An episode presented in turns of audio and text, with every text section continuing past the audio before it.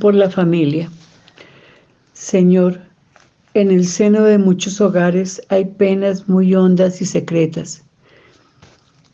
Si tú habitaras en nuestras familias con la intensidad del amor que tú mereces, no habría en nuestros hogares tantas y tan amargas divisiones e intereses egoístas que hoy van minando poco a poco su conciencia interna. Ya no hay calor adentro porque el amor se está extinguiendo y el temor a la cruz y a la búsqueda de una vida fácil ha llevado a los padres a convertirse en desertores de la vida y a condenar a sus hijos a la ofrenda injusta.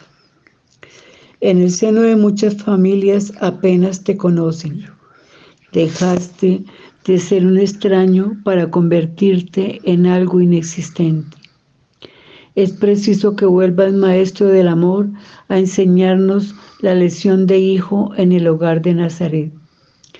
Vuelve, Maestro bueno, con tu callado de pastor humilde al seno de muchas familias que necesiten de tu voz que las convoque. Hay muchos hogares, Señor, que no saben del perdón, de la alegría de la reconciliación, ni de la esperanza de volver a comenzar. Hay otros donde falta el pan material, en donde la lucha por la subsistencia se hace insoportable. Ven, Señor, entra en nuestros hogares y quédate para siempre bendiciendo el pan agridulce de nuestras familias de hoy, ensoñándoles tu esperanza y el sentido de tu Pascua. Tú que eres familia con el Padre y con el Espíritu, arraiga en nosotros la certeza de que es en familia en donde pueden construirse una sociedad justa. Muévenos a trabajar sin miedo para que la conciencia familiar no muera y una vez renovada y liberada de los poderes ocultos que la oprimen, puedan engendrar el hombre nuevo que tú quieres y que la sociedad necesita. Amén. Amén. En mis sueños cada noche estabas vos. Desde entonces quiero darte siempre gracias. Queridos oyentes de Radio María, con ustedes está su programa Momentos en Familia, con la participación de mi esposa Sonia y quien les habla Luis Eduardo Riveros. Mi esposa ha preparado eh, una, una lectura bíblica para iluminar nuestro trabajo. Lectura del Santo Evangelio según San Juan. Al día siguiente, al ver Juan a Jesús que venía hacia él, exclamó, Este es el Cordero de Dios que quita el pecado del mundo. Este es aquel del quien yo dije, tras de mí viene un hombre que está por delante de mí, porque existía antes que yo. Yo no lo conocía, pero he salido a bautizar con agua para que sea manifestado a Israel. Y Juan dio testimonio diciendo, he contemplado al Espíritu que bajaba del cielo como una paloma y se posó sobre él. Yo no lo conocía, pero el que me envió a bautizar con agua me dijo, aquel sobre quien veas bajar el Espíritu y se posó sobre él, ese es el que bautiza con el Espíritu Santo. Y yo lo he visto y he dado testimonio de que este es el Hijo de Dios. Palabra del Señor. Gloria a ti, Señor. Gloria a ti, Señor Jesús. Bueno, Bien. miren que este es un evangelio también muy lindo, porque pues el Juan bautizaba con agua, pero a él ya le habían dicho que el que viera bajar sobre, sobre él una paloma, ese era el que iba a bautizar con el Espíritu Santo.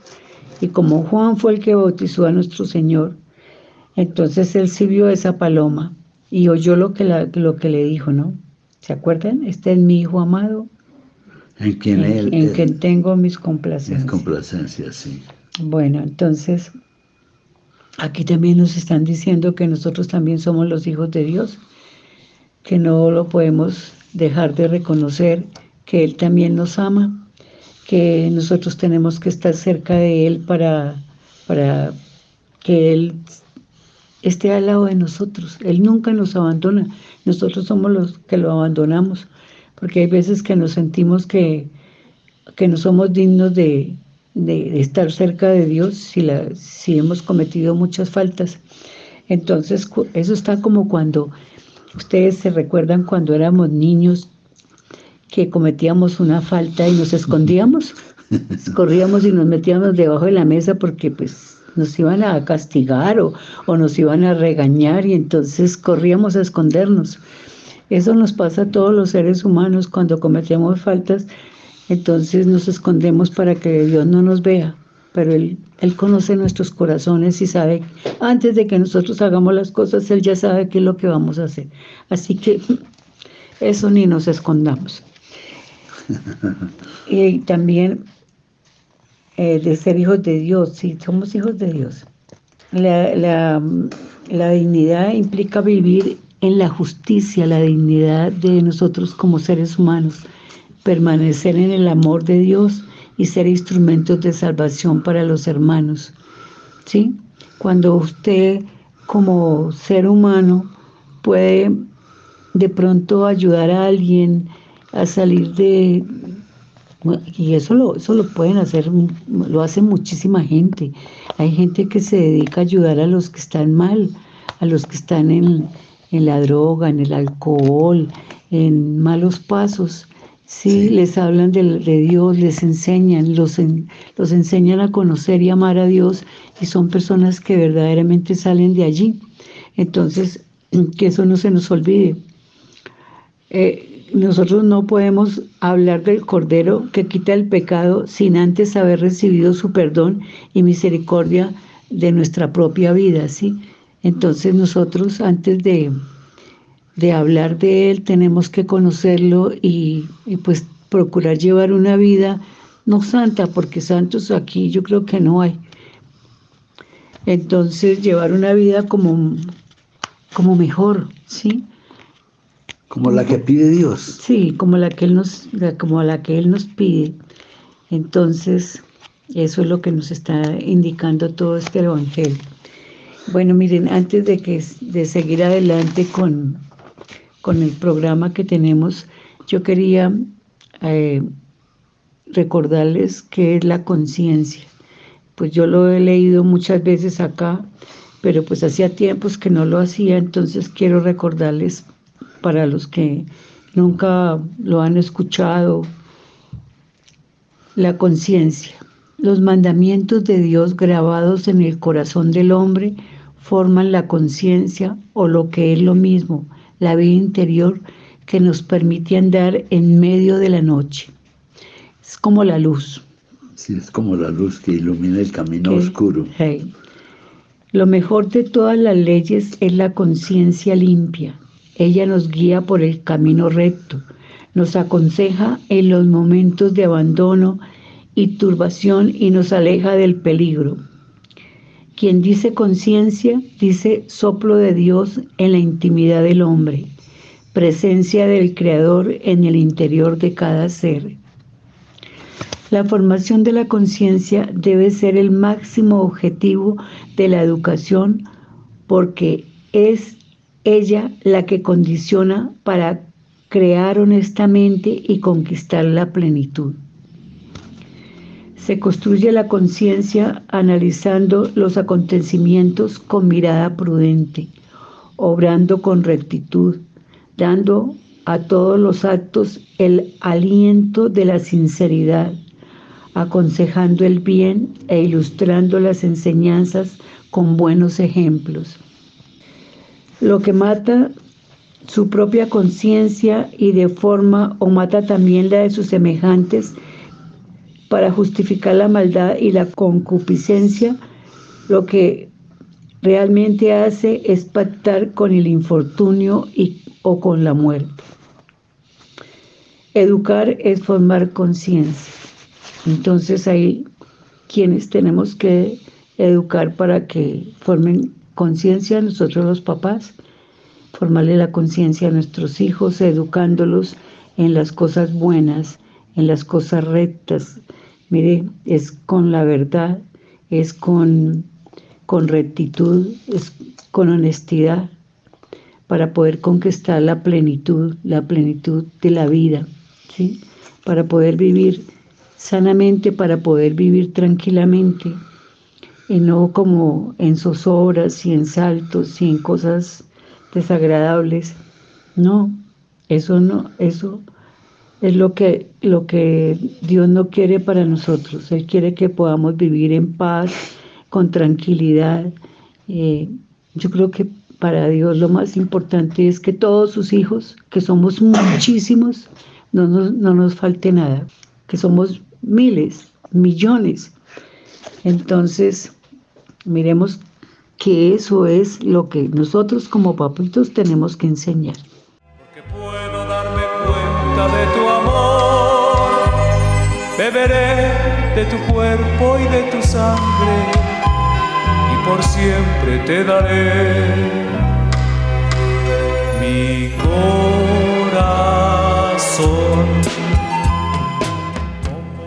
Bien, eh, queridos oyentes, entonces vamos a, continuar con nuestro trabajo relacionado con, con, las familias.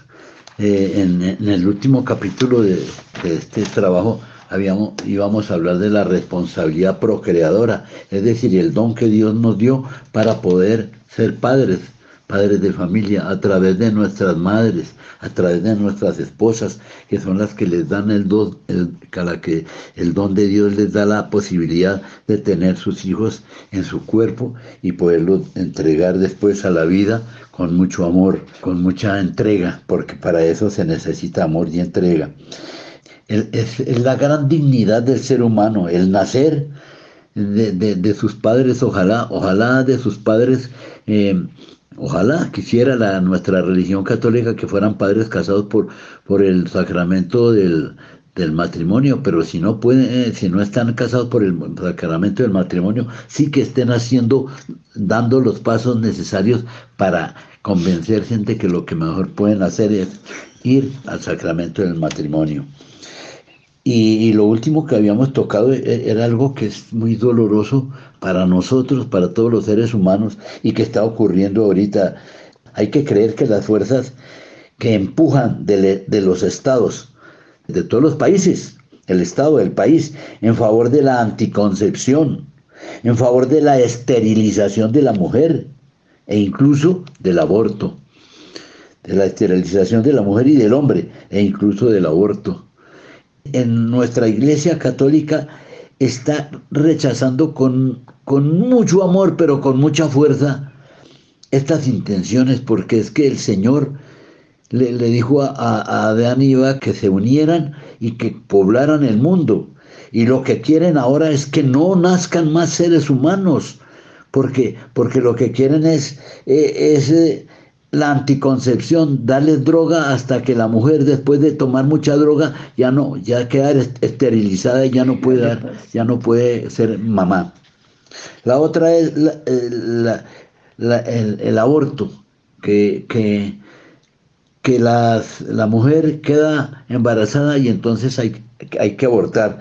Y, y muchas veces le inventan, le inventan problemas, problemas físicos, biológicos, los médicos para, para poder para que puedan abortar, pues es que hay entidades que se dedican a eso, que, que inclusive invierten dinero para tratar de, de, que, los niños no nazcan.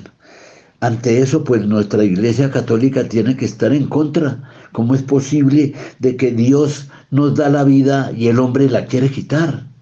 El hombre quiere reemplazar a Dios se queda uno aterrado. ¿Cómo es posible de que el, ser humano hoy en día haya llegado hasta esos extremos? De, de, tratar de reemplazar a Dios, de tratar de... Pues es que con esos actos le está diciendo a Dios que Él se equivocó. El Señor se equivocó en darnos la vida. Lo pregunto yo, ¿Él se equivocó en darnos la vida? ¿A, a cuántos, no, a cuántos no han abortado por, porque, les, porque no tenían nada, absolutamente nada, pero los abortaron. Y entonces ese, ese niño que podía tener la oportunidad de vivir, no pudo vivir porque el hombre no quiso porque los padres se prestaron para eso o porque el, el, Estado a través de sus de, sus gobernantes y con las leyes que, impone, entonces facilita que, todo eso ocurra. Bien, de todas maneras podríamos decir que, esos, sí son los verdaderos anticristos, los que no quieren que, que Dios haga las cosas que Cristo nos vino a traer y a decir que las hiciéramos. No, ellos no quieren que eso se haga, quieren que se haga lo que a ellos les interesa. Bueno, y, es, es imposible, es decir, nosotros tenemos que promover los, los, métodos de, los ritmos naturales. Eh, tal vez muchos dirán que eso, que eso qué es y que eso dónde, dónde existe. Pues de, las personas que tengan deseos de, de conocer qué son los métodos de ritmo natural, vayan a las parroquias que allí les informan y, si es necesario les, les inducen para que reciban unos, unos cursos en donde les indican cómo, cómo se practican, cómo se utilizan los ritmos naturales, que esos no producen esterilización y, no son anticonceptivos. Eh, entonces, eh, estos métodos respetan el cuerpo de los esposos, eh, de la mujer básicamente, más que todo de la mujer, del hombre también, y fomentan el afecto, el cariño entre ellos, y favorecen la educación de una libertad auténtica, insistiendo en que los hijos son un regalo maravilloso del don de Dios, una alegría inconmensurable. Ustedes, los que han sido padres de familia, ahora que ven sus hijos, no, no sienten un orgullo de haber tenido esos hijos, no sienten un cariño especial. Es decir, uno, uno por sus hijos hace lo que uno no haría casi ni por uno mismo. Uno por sus hijos, uno quiere que sus hijos estén bien, que sus hijos pasen por todas las cosas buenas y no por las cosas malas. Nosotros nos entristecemos cuando los, nuestros hijos sufren, sufrimos más que ellos, por lo menos a mí me ha ocurrido cuando yo vivo, digo, veo que uno de mis hijos sufre por alguna cosa, generalmente, gracias a Dios, no por cosas muy graves, no, sino por cosas que tienen que pasar, a mí me duele en el alma que él sufra por eso. Y por eso, desde mi punto de vista, trato de con, todo lo que yo pueda, tratar de ayudarlo, tratar de, que no sufra más, de, darle lo que necesita. Y, para la iglesia, pues a través de ellos el Señor renueva el mundo. Y yo creo que ese amor que uno siente por los hijos, tal vez como lo dijo Sonia en el, en el programa anterior, es, es un, un amor muy parecido al que Dios tiene por nosotros. Por eso fue que Él entregó hasta su vida por nosotros. Miren el amor tan grande que el Señor nuestro Dios ha tenido por nosotros, por eso nosotros le tenemos que devolver con, con, con la, así como dicen, pagarle con la misma moneda al Señor, el amor por nuestros hijos. Así como Él nos ama, nosotros tenemos que amar a nuestros hijos. Así como Él entregó su vida por nosotros, a nosotros hasta, hasta yo creo que hasta allá desearíamos entregar la vida por nuestros hijos con tal de no verlos sufrir. De esto no quiero hablar más porque es que e, esto lo, hace sufrir a uno. E, eso del aborto y, de la anticoncepción y de la esterilización se me hace terrible, es que es terrible ver cómo, cómo el ser humano se, se transforma en, en un asesino, porque es eso en, matar una vida nueva. En, el Señor manda a los, a los niños para que, para que estén en este mundo y ellos buscan la forma de detener ese envío. Que el Señor los, los perdone, que el Señor los perdone porque eh, se me hace muy grave, muy terrible ese, ese pecado. Vamos ahora a hablar del valor de la vida en todas sus fases. La vida es un don de Dios, así como lo acabamos de manifestar. La vida es un don de Dios. El hombre no da, no, no, no, no da vida. El hombre no, no da vida no, y no dará vida. El que, el que da vida es Dios. Y esa vida es un misterio que nos trasciende. Por esto no se pueden ni deben descartar sus inicios y su etapa final. Al contrario, es necesario asegurar estas fases en una especial atención, con mucha facilidad. Se consideran al ser humano en sí mismo como un bien de consumo que se puede usar y luego tirar. Eso es lo que piensa el hombre. Y por eso hacen lo que están haciendo. Se inició la cultura del descarte, que además se promueve acá en tarea de la familia, de respaldar, de defender la vida de los hijos que vienen, sostenida por toda la sociedad o por la mayoría de la sociedad, porque yo creo que casi toda la sociedad tiene que respaldar, o todo, por lo menos todos los cristianos deben de respaldar la vida, el acoger la vida naciente con mucho amor, acogerla, traerla y decirle al Señor gracias por el Hijo que nos das, gracias por ese amor tan grande tuyo que nos mandas en, un Hijo, para que nosotros lo podamos amar como tú nos amas a nosotros y como te, tenemos que amarte a ti también. Hacerse cargo de su última fase.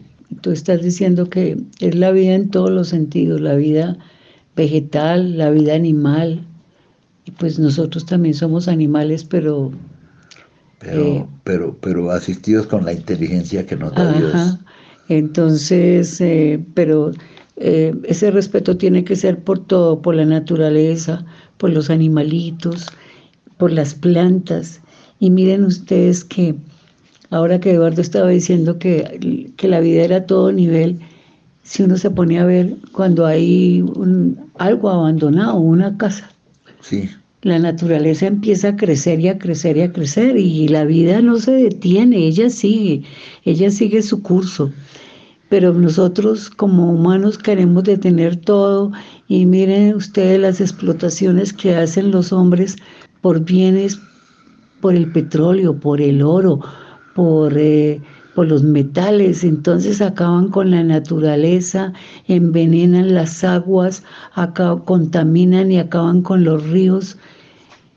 Entonces, ¿cuál es el respeto que nosotros tenemos por la vida?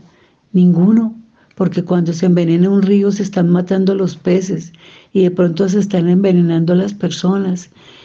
Sí. Entonces, sí, porque se envenenan los peces y después comemos los peces. Ahí que es falta de conciencia. Y ese es el gran pecado que tenemos los seres humanos, ¿sí?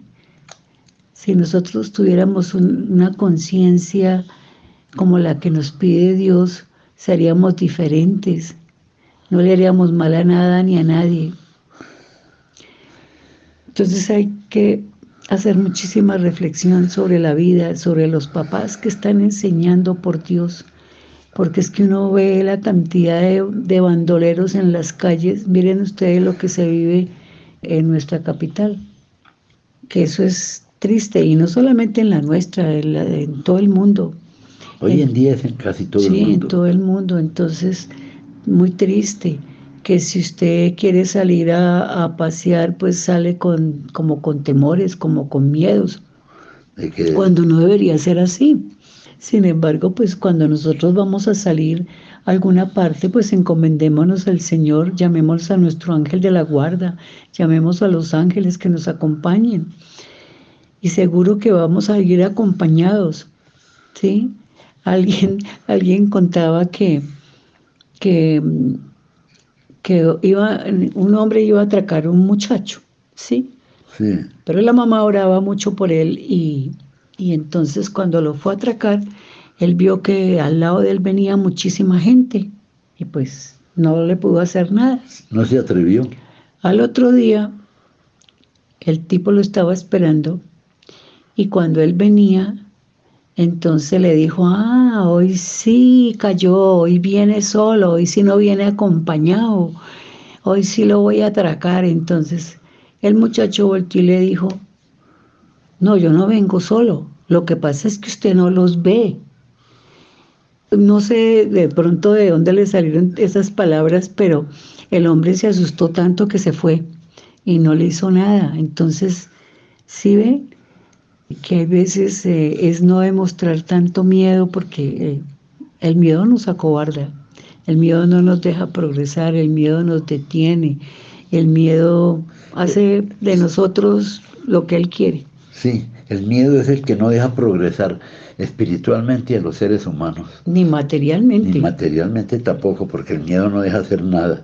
Mire, mire que, que, aquí en, lo que los obispos nos dicen, yo, yo tengo que, yo tengo que hacer un análisis, cómo es posible, dice aquí, dicen, hablan los obispos, dice, respecto al drama del aborto, que hoy en día eh, eh, está, haciendo, está azotando a la sociedad en general.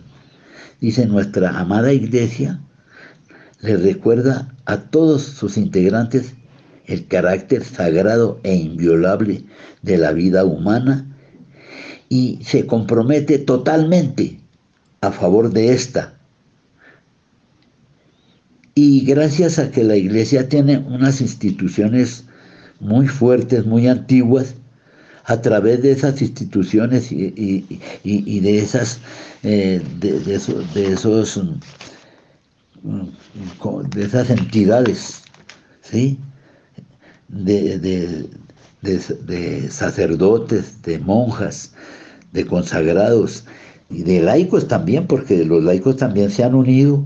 Afortunadamente somos muchos, somos una gran cantidad de laicos católicos que nos hemos unido porque nos tenemos que unir porque el mundo lo que nos está ofreciendo es a ver cómo nos desaparece prácticamente, cómo, cómo desaparece a la iglesia, cómo desaparece a, los hombres que, que no les sirvan para, para lo que ellos quieren. Ofrece, la iglesia ofrece asesoramiento a las a las mujeres embarazadas, especialmente aquellas abandonadas o, madres solteras, y, sostiene, sostiene, tiene eh, entidades que ayudan y que sostienen, que vigilan y que cuidan a las madres solteras. Asiste a los niños abandonados y acoge a quienes han sufrido el aborto, las mujeres que quedan en el abandono y muchas veces ellas hasta se suicidan porque les, les, quitan a sus hijos y fuera de que le quitan a sus hijos las abandonan a ellas. Entonces entran en un estado de depresión tan grande que, hasta han habido muchas que se han suicidado porque, pues porque en vez de tener una alegría por tener unos hijos, tienen es una tristeza por haber tenido esos hijos. Pues yo estoy viendo que ya que ya el, tiempo nos, el tiempo se nos acaba, pero voy a hacer una última recomendación. Eh, eh, a quienes trabajan en las estructuras sanitarias se les recuerda la obligación moral de la objeción de conciencia.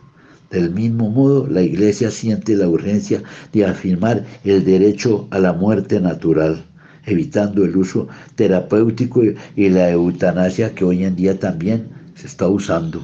Es decir, a, la persona eh, puede ser a un herido inclusive, eh, o, a la persona adulta mayor eh, que, tiene una enfermedad, entonces a veces se la, se, la agravan, le dicen, no, esa ya es una enfermedad terminal y para que la persona no sufra eso es mejor, mejor que, que se despida de este mundo. Y entonces están, están aplicando la eutanasia, pero la eutanasia lo mismo que, que el aborto es, es una, una consecuencia de las equivocaciones drásticas del hombre contra el ser humano. En el próximo capítulo hablaremos de esto porque el tiempo se nos acabó. Queridos oyentes de Radio María, su programa Momentos en Familia, quien les habla Luis Eduardo Riveros y mi esposa Sonia, les dicen, los amamos a ustedes queremos lo mejor para ustedes, que el Señor los bendiga y, seguimos para defender nuestra Iglesia Católica y para defender nuestros hijos y nuestra familia. Que Dios los bendiga y hasta la próxima. creer.